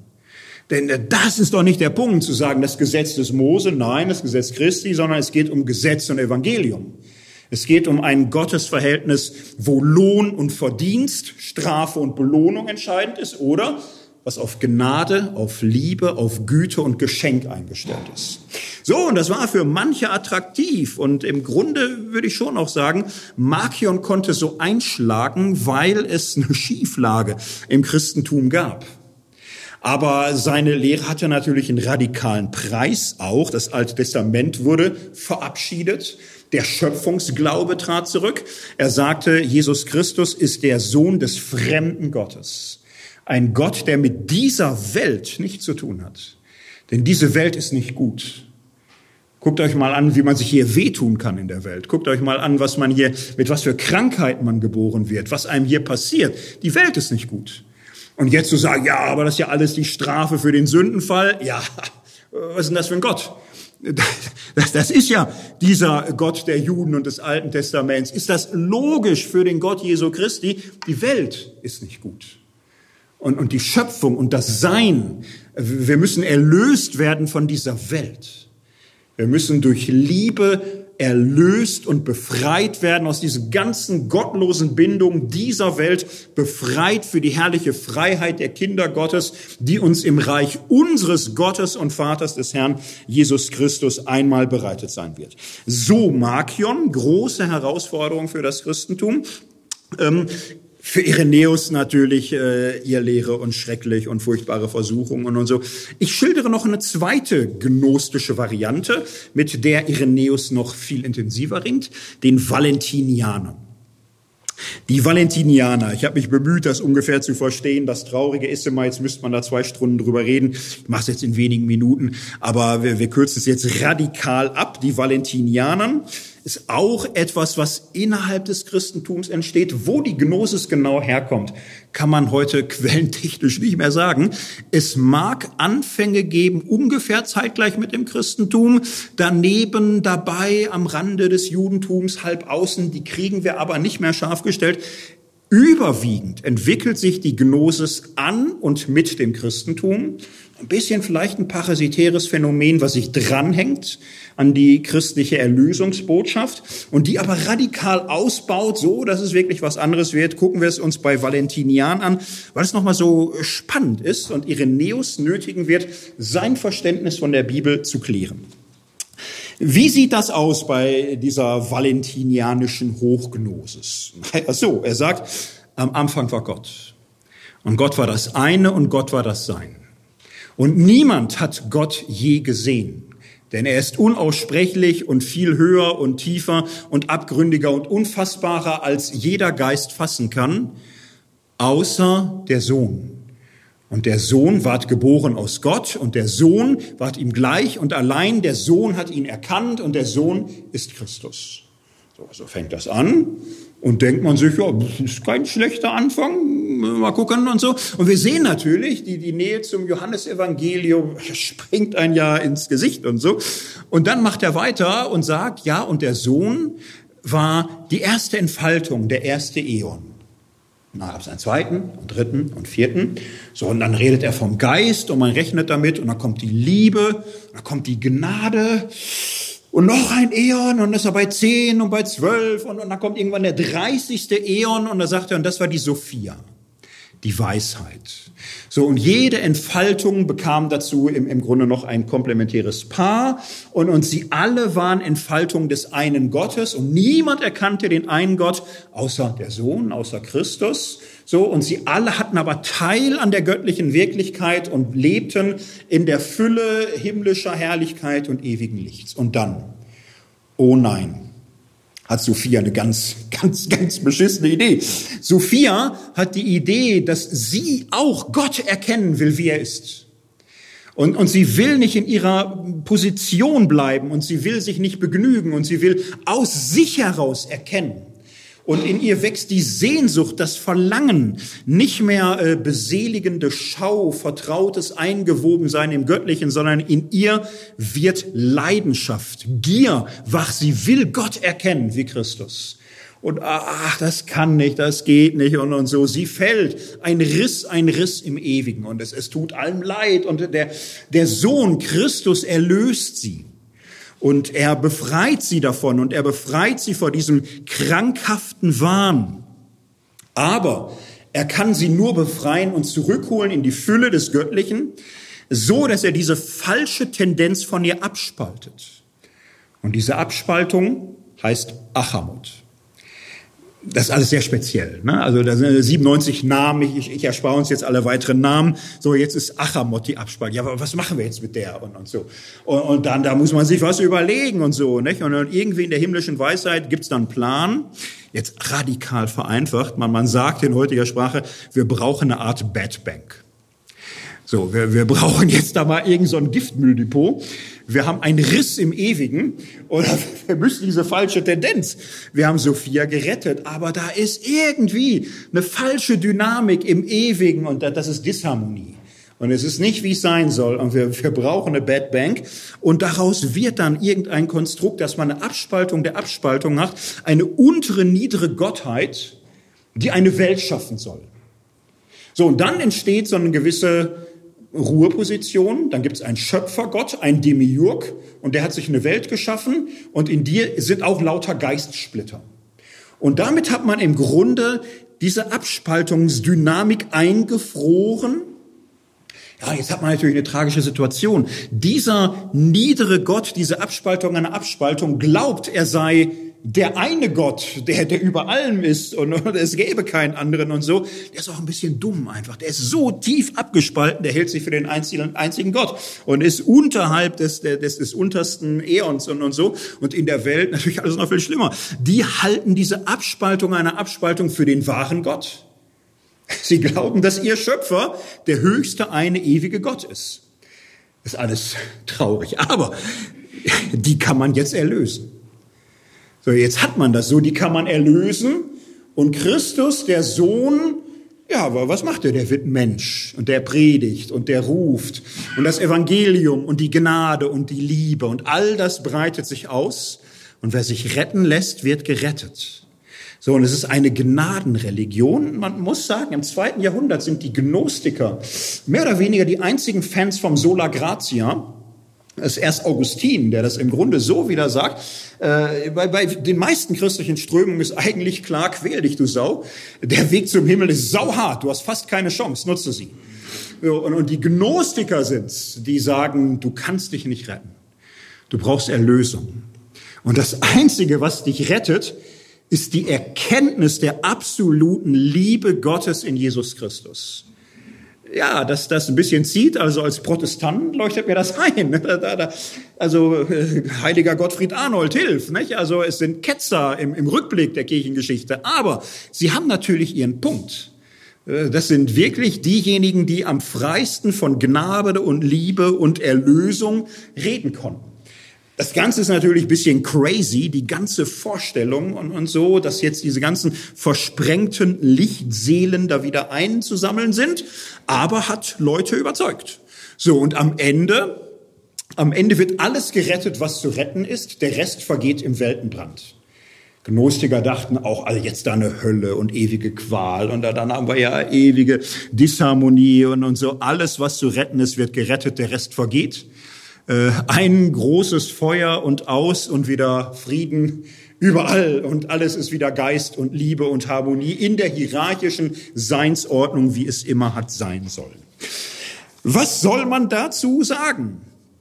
Ähm, für die damalige Welt war das attraktiv, war es interessant. Wir tun uns so wahnsinnig schwer, solche Vorstellungen, wo man unzählige Namen lernen muss und, und so wow, schwer sich reinzusteigern. Ähm, es gibt eine alte klassische Deutung aus dem 20. Jahrhundert von Hans Jonas. Ist 80, 90 Jahre alt, da gilt es als unvornehm zu sagen, das finde ich immer noch genial. Ich finde es aber immer noch genial. Also ich finde das immer noch wahnsinnig erhellend und, und, und wie er das beschreibt. Er fragt, was ist das Besondere an dieser Gnosis eigentlich? Was ist das Spezielle? Das sind im Grunde für die alt-griechisch-römische Welt sind das richtige Aliens. Denn was war für die alten Religionen doch eigentlich völlig klar? Eine Kosmosfrömmigkeit. Die ganzen antiken Götter waren in irgendeiner Weise verwoben mit dem Meer, mit dem Wasser oder mit dem Himmel, mit dem Donner, mit dem Feuer. Es, es waren lauter naturnahe Gottheiten. Und ihre Heiligtümer waren schön. Und äh, diese Götter waren weitgehend äh, sexuell hochaktiv. Und das fanden die auch gut. Und äh, da konnten die gönnen. So, da, da gab's kaum irgendwie irgendwelches Verdrehtes, Verkrampftes und äh, pack dich mit schamvoll, so viel es geht oder so. Nein, das waren körperfreundliche, genusstüchtige, naturnah, schönheitstrunkene Gestalten. Die haben auch richtig gesoffen und fanden den Wein auch fantastisch und die Liebe und die Frauen und die Lust und die Stärke und die Potenz und all das haben die gefeiert. Das ist griechisch-römische Kultur. Das, das fanden die alles gut. Es war eine Kosmos freundliche Religiosität. So. Und äh, die Gnosis ist ein, als Religion äh, so ungeheuer auffällig, weil hier eine radikale Weltentfremdung stattgefunden hat. Den, den Gnostiker ist die Welt fremd. Er fühlt sich in der Welt nicht heimisch. Und das speziell, da muss man erstmal hinkommen, dass man sich in der Welt nicht zu Hause fühlt dass man sich in seinem Körper gefangen fühlt. Der Körper als Gefängnis, die Welt als Gefängnis. Die Natur ist überhaupt nicht schön, sie ist irgendwie ätzend, bedrohlich, oh, vernichtend und, und so. Und dieses äh, Lebensgefühl, das wird in der Gnosis bedient, ein Gefühl der Weltfremdheit, der Einsamkeit, des Ich gehöre hier nicht hin. Im Grunde, also mindestens ein Brief aus Hogwarts müsste kommen, dass ich eigentlich ein Zauberlehrling und, und wow, endlich bin ich da. Und, und wenn halt nicht Hogwarts, irgendwie müsste irgendwie von einem Prinzenpaar abstammen und bin irgendwie in der falschen Grippe gelandet oder so. Also das, das ist so das Gefühl, das ist die Stimmung.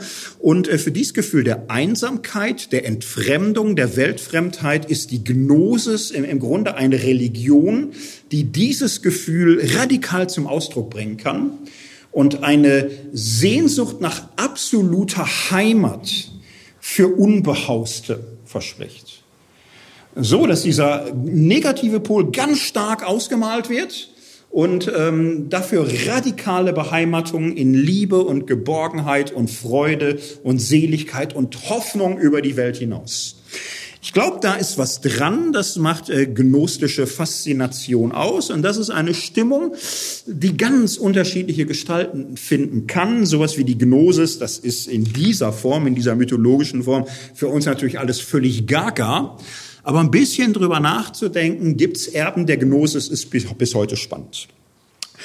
Das sind die Herausforderungen von Irenäus. Wir haben uns ein bisschen Mühe gegeben, sie aufzuzählen. Warum? Herr Irenäus macht das auch. Ein Großteil seines Buches erzählt er lauter so Sachen. Und äh, so ein bisschen schwierig auch dabei wach zu bleiben. Äh, die Irrtümer der Valentinianer und dann ist der Basilides dran und dann kriegt Kirinth richtig und dann Simon der Magier und so. Also ich habe euch noch geschont, möchte ich mal sagen. Der Reneus macht das noch viel ausführlicher. Warum macht er es so? Weil er sagt, äh, wer eine Krankheit bekämpfen möchte, muss die richtige Diagnose stellen. Wir müssen unseren Gegner stellen. Und wir müssen wissen, was unsere Gegner denken und was sie glauben. Und wir müssen uns präzise auseinandersetzen mit dem, was sie genau sagen. So, und, und da merken wir, da beginnt auch Theologie.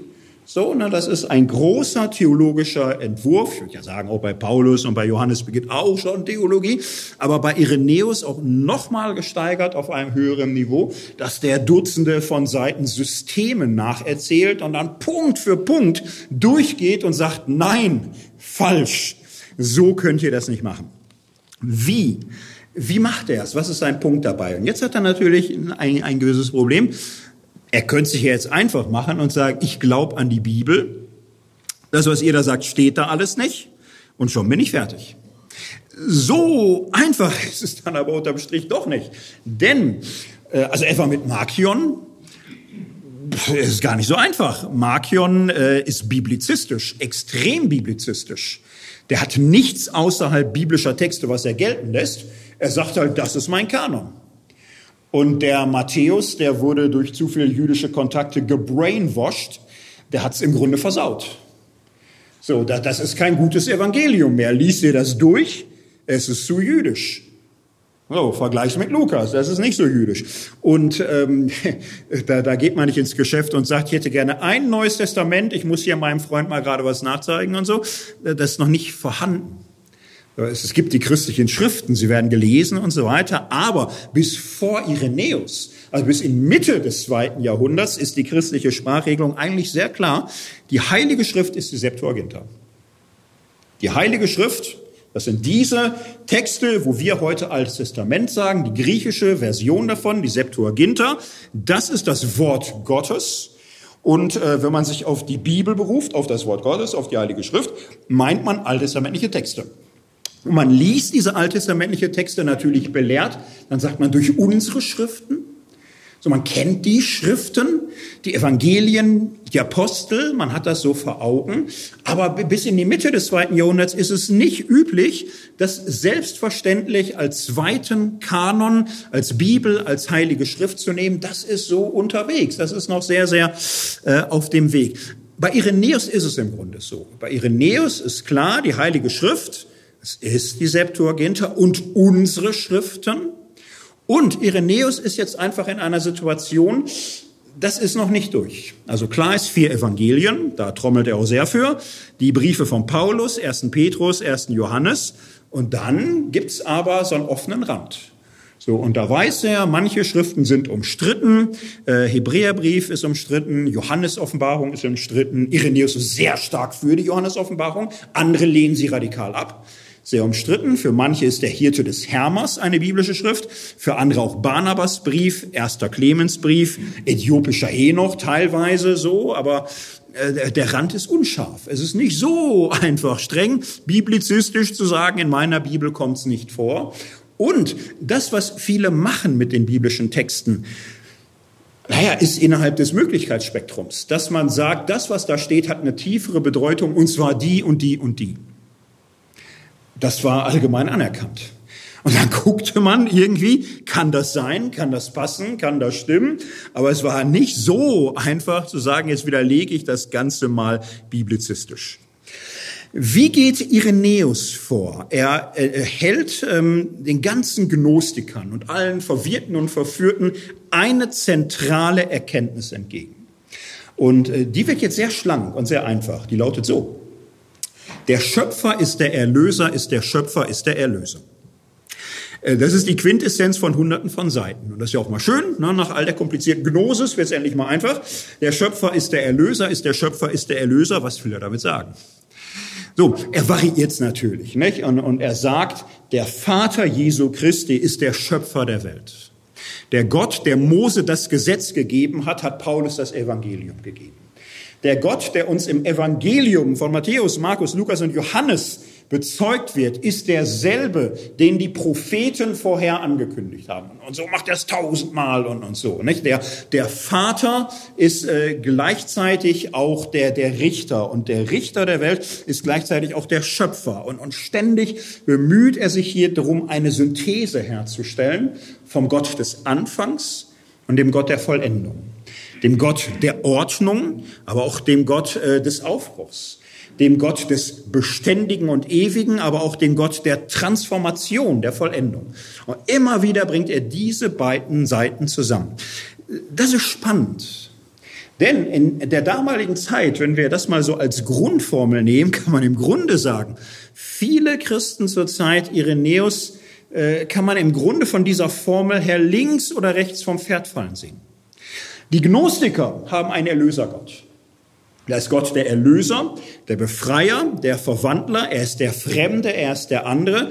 Und die Ordnungen dieser Welt sind alle falsch, krank, komisch und so. Der, der fremde Gott ist der Gott der Liebe, des Erbarmens, der Freude, der Erlösung und der Hoffnung. So, ganz klar Pol Transformation.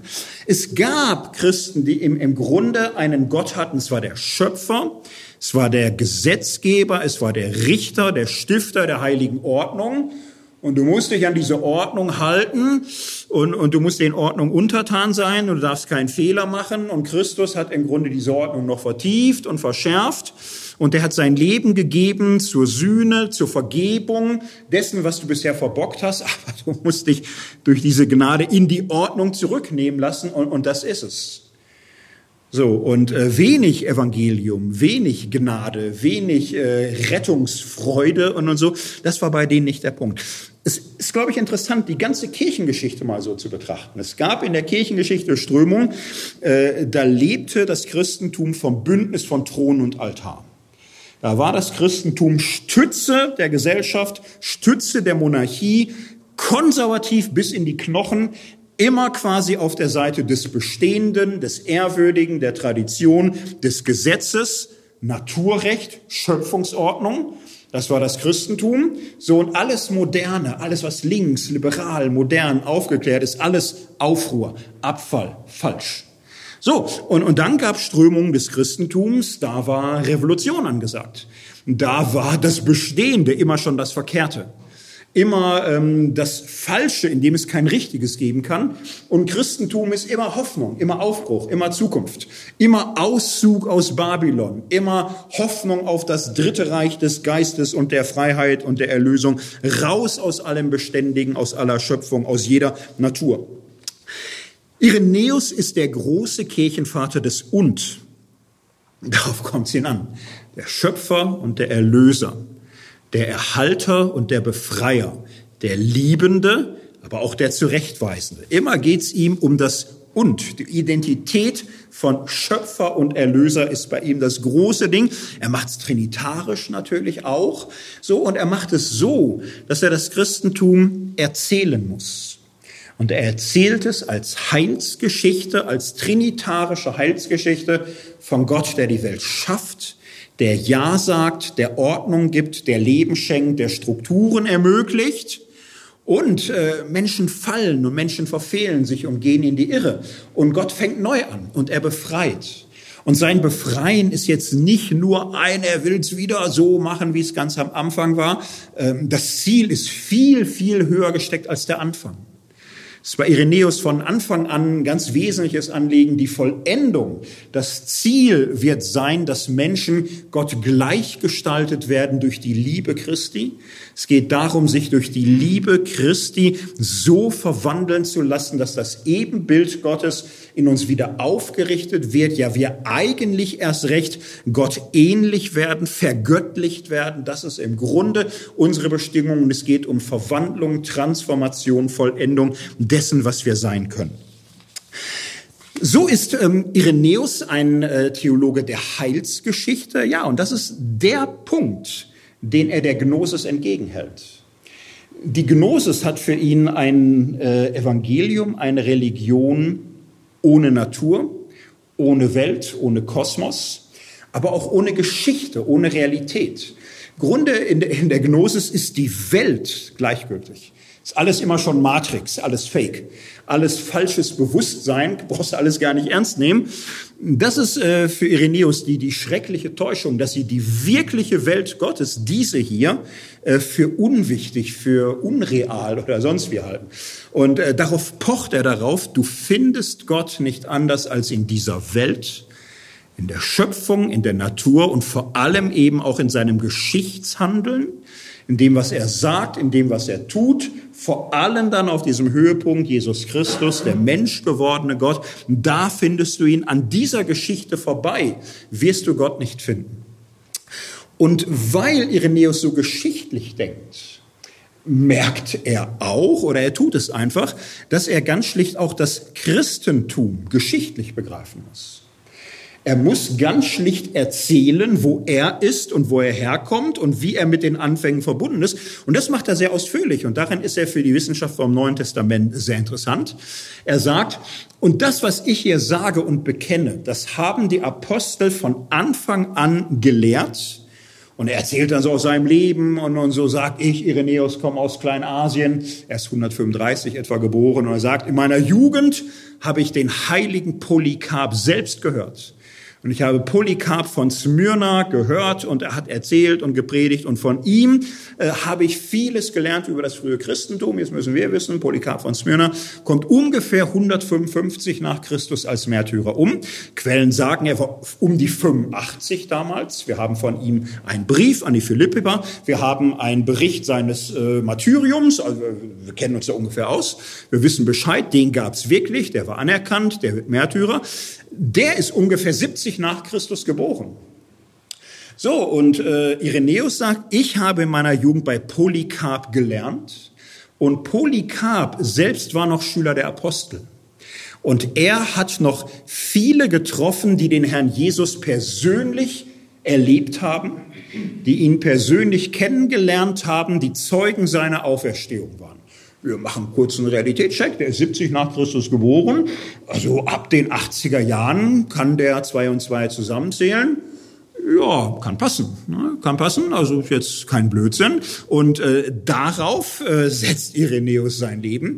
Äh, das, das ist die Achse, die er immer wieder beschwört. Ich habe Polycarp gehört und Polycarp hat die Apostel gehört. Polycarp hat die Apostel gehört. Er hat den alten Johannes gehört. Johannes den Evangelisten, Johannes den Jünger, und er ist äh, mündlich vertraut gemacht worden mit Jesus Geschichten, ist Zeuge der Auferstehung, äh, begegnet und ist da tief drin verwurzelt. Das ist eine Achse der Wahrheit, das sind äh, Zeugen, in dieser Reihe stehe ich. Und äh, Irenäus sammelt und trägt zusammen, und so weiß ich, Matthäus war Jünger Jesu, hat Dinge gesehen, erlebt, hat sie aufgeschrieben. Markus war Begleiter des Petrus. So, und, und ich habe äh, Geschichten äh, gehört und Markus war auch direkt dabei. Lukas war Begleiter des Paulus und er erzählt und erzählt. Ganze dritte Buch ist voll solcher Erinnerungen. Er sagt, und in Rom Die römische Gemeinde wurde gegründet von Petrus und Paulus und dann ging es weiter. Der Nachfolger war Linus und dann Anakletus und dann Clemens. Und Clemens hat noch Menschen kennengelernt, die den Auferstandenen gesehen haben, die Jesus selbst gehört haben. Und dann nennt er alle Bischöfe von Rom bis in seine Zeit. Und in diesem ganzen Kapitel erzählt er die ganze christliche Geschichte und sagt, in dieser Tradition stehe ich. Und wir Christen leben nicht von Träumen, von Fantasien, nicht von Spekulationen. Wir leben von Geschichte und diese Geschichte ist gewiss, denn sie ist bezeugt durch Zeugen der Wahrheit, mit denen wir selbst Umgang hatten. Und auf diese Geschichte können wir trauen. Diese Überlieferung von Irenäus steht im Zentrum, wenn man manchmal so die Frage hat, wer hat denn das und das geschrieben im Neuen Testament, wo kommt das und das her, welche Bedeutung hat das? Äh, in der Regel hängt das aller, allermeiste an Irenäus. Es gibt ein bisschen was bei Papias, manches hat sich gehalten hier und da und manches kommt noch bei Euseb an und im Detail schwierig. Aber im Grunde ist Irenäus mit Abstand unsere ausführlichste und beste Quelle über das Neue Testament. Und es gibt in der heutigen christlichen Theologie so einen gewissen Riss. Es gibt auf der einen Seite die Konservativen, wird mal manchmal fast sagen wollen, die glauben an Irenäus mindestens so feste wie ans Neue Testament manchmal mehr an Irenäus, weil viele Informationen gibt's bei dem. Also konservative Auffassungen über das Neue Testament, wann das geschrieben wurde und von wem und wer das alles weiß und warum das so ist und so, äh, das steht ja nicht im Neuen Testament. Steht ja nicht im Neuen Testament Evangelium des Johannes, des Zebedaiden, der, das steht da alles gar nicht. Wenn man nur das Johannesevangelium hätte ohne Überschrift, ja, da, da könnte man auf viele Ideen kommen. So, es sind diese altkirchlichen Traditionen, die für manche so das Gefühl geben, es sind doch Augenzeugen, es sind Apostel, es sind die, die es selbst gesehen haben, denn darauf legt Irenäus Wort Wert. Es sind die Zeugen, es sind die Zeitgenossen, diejenigen, die in der lebendigen Tradition des wahren Glaubens stehen. Und es gibt einen anderen Trend, die sagen, dem Irenäus kann man kein Wort glauben. Ist alles egal eigentlich. Also es, es gibt auch Einleitungsbücher im Neuen Testament, da wird das nicht mal widersprochen oder so. Da wird einfach vorausgesetzt, wir wissen nichts. Ja, irgendwas faseln die da im zweiten Jahrhundert, aber da muss man nichts drauf geben, weil das ist alles fiktiv und legendarisch und da, da kann man alles nichts wissen. Das ist keine so leichte Geschichte. Das hat mich in meinem Studium viel beschäftigt. Ich habe beide Richtungen gehört. Ich habe mich schon vor 25 Jahren intensiv mit Irenäus beschäftigt, fand es immer interessant, denn es hat natürlich eine gewisse Plausibilität. Also ich denke, viele von uns äh, kennen Geschichten aus dem Zweiten Weltkrieg, auch wenn keiner von uns ihn erlebt hat. Warum? Äh, wir, wir haben Leute gefragt. So, und manches äh, wissen wir aus einer Zeit, da waren wir 15 bis 20, kann mich da durchaus erinnern. Und es kommt mir nicht unplausibel vor, dass Menschen mit 80 manchmal noch wissen, was sie zwischen 15 und 20 gelernt haben und das Leuten weitererzählen, die jetzt 15 bis 20 sind. Kommt mir nicht unplausibel vor. So, also irgendwie zu sagen, ist alles Fake, alles Blödsinn und so ist ein bisschen einfach. Aber man muss bei Irenäus auch äh, ein bisschen näher hinsehen wie er geschichtlich denkt und versteht.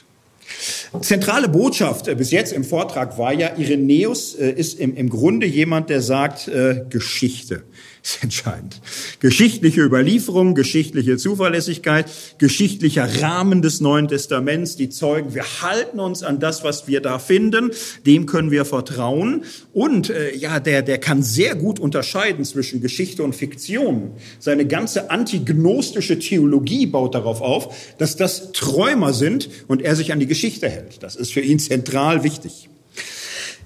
Man kann manchmal bei ihm auch komische Erfahrungen machen. Zum Beispiel, er erzählt mal die Geschichte von der Septuaginta und er sagt, ja, wir können auf die Septuaginta absolut uns verlassen. Warum? Das war so, erzählt er. Die sollte ins Griechische übersetzt werden. Und äh, die das veranlasst haben äh, in äh, Alexandria und, und so, die wollten jetzt da sicher geben, Ptolemäus und, und so, wollte da keinen Schmuh sich einkippen lassen. Also hat er sich 70 Gelehrte geschnappt, auf eine Insel verfrachtet und die sollten alle das Alte Testament übersetzen von Hebräisch ins Griechische und, und so. Dann wollte er mal gucken. Und das Wunder, alle 70 haben im Grunde völlig identische Übersetzungen produziert so alle 70 wurden so vom Heiligen Geist inspiriert, dass Wort für Wort im Grunde klar war, der Text ist zuverlässig, das ist kein Zufall, das ist keine menschliche Weisheit, das kommt vom Himmel. Das ist alles vom Geist. Das erzählt er so, so steht's geschrieben im Brief des Aristeas. Das ist ein Bericht, den heute restlos jeder Historiker als legendarisch bezeichnen würde. Irenäus ist davon völlig überzeugt. Warum hält man das heute für legendarisch, weil man böse ist und Gott nichts mehr zutraut und so? Nein, einfach weil man die Texte sehr gründlich liest. Und äh, wenn man das tut, merkt man ans Buch Exodus, da durfte der Klassenstreber dran, denn das ist richtig großartig, das ist äh, fantastisch und der hat immer noch eine gute Idee und, und so. Das Richterbuch, pff, da, hat, da hat man zwei völlig verschiedene Varianten, da ist irgendwie was komisch und manche Bücher, da hast du das Gefühl, der Übersetzer wusste auch nicht, was das heißt.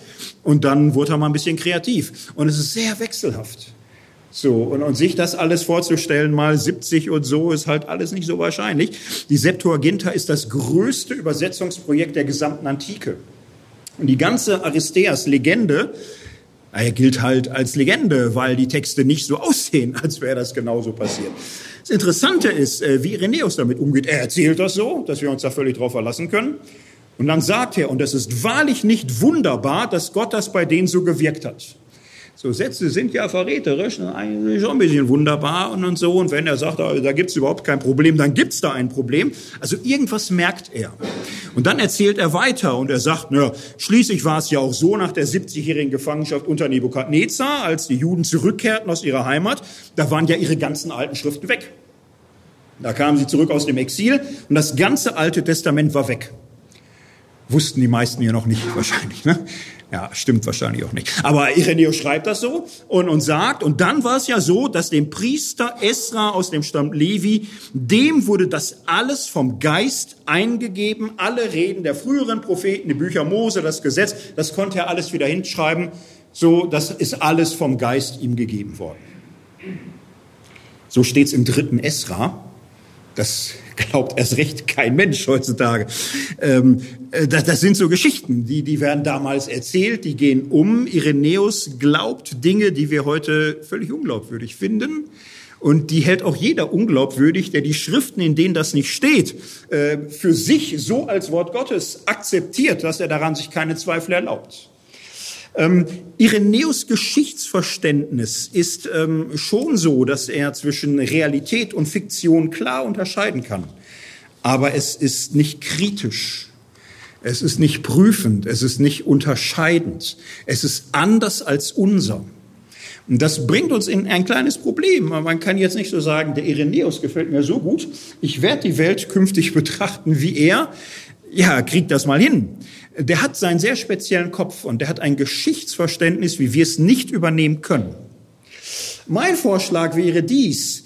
Wir folgen ihm darin, dass Geschichte wahnsinnig interessant und wichtig und spannend und unverzichtbar ist und müssen schauen, wie wir geschichtlich denken. Lösung wird jetzt nicht sein, der Dullkopf konnte das nicht, Gott sei Dank können wir heute geschichtlich denken. Das wäre ja nicht so schlau. Also aufgeklärtes geschichtliches Bewusstsein sollte, sollte sich immer durch äh, selbstkritische Distanz zu den Selbstverständlichkeiten der eigenen Zeit verhalten können aber äh, mal realistisch wahrnehmen, wie wir mit geschichtlichen Texten umgehen, mit Vergangenheit, mit epochalen Brüchen. Wenigstens dem sollte man sich stellen. Ich bin am Ende und fasse die drei wichtigsten Gedanken bei Irenäus noch einmal zusammen. Was ist entscheidend für seinen Umgang mit der Bibel? Für sein Schriftverständnis? Erstens, Glaube gründet in der Geschichte.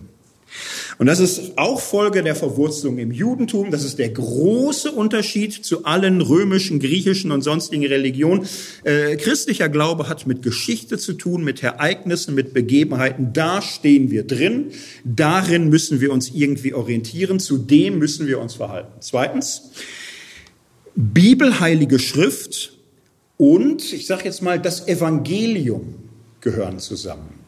Irenäus redet von der Regula Fidei, von der Glaubensregel oder vom Kanon des Glaubens. Was er damit meint, fasst er immer in ähnliche Bekenntnissätze zusammen. Wir glauben an den Vater, der die Welt geschaffen hat. Wir glauben an Jesus Christus, der Mensch wurde, uns so gut uns erlöst hat durch Kreuz und Auferstehung. Wir glauben an den Heiligen Geist, der uns erneuert und verwandelt und an die Kirche, die er stiftet. Das ist für äh, Irenäus die Regel des Glaubens, der Kanon, an der er sich hält, die Lehre, das Evangelium. Und das ist für ihn der Maßstab und der Schlüssel zur Bibel.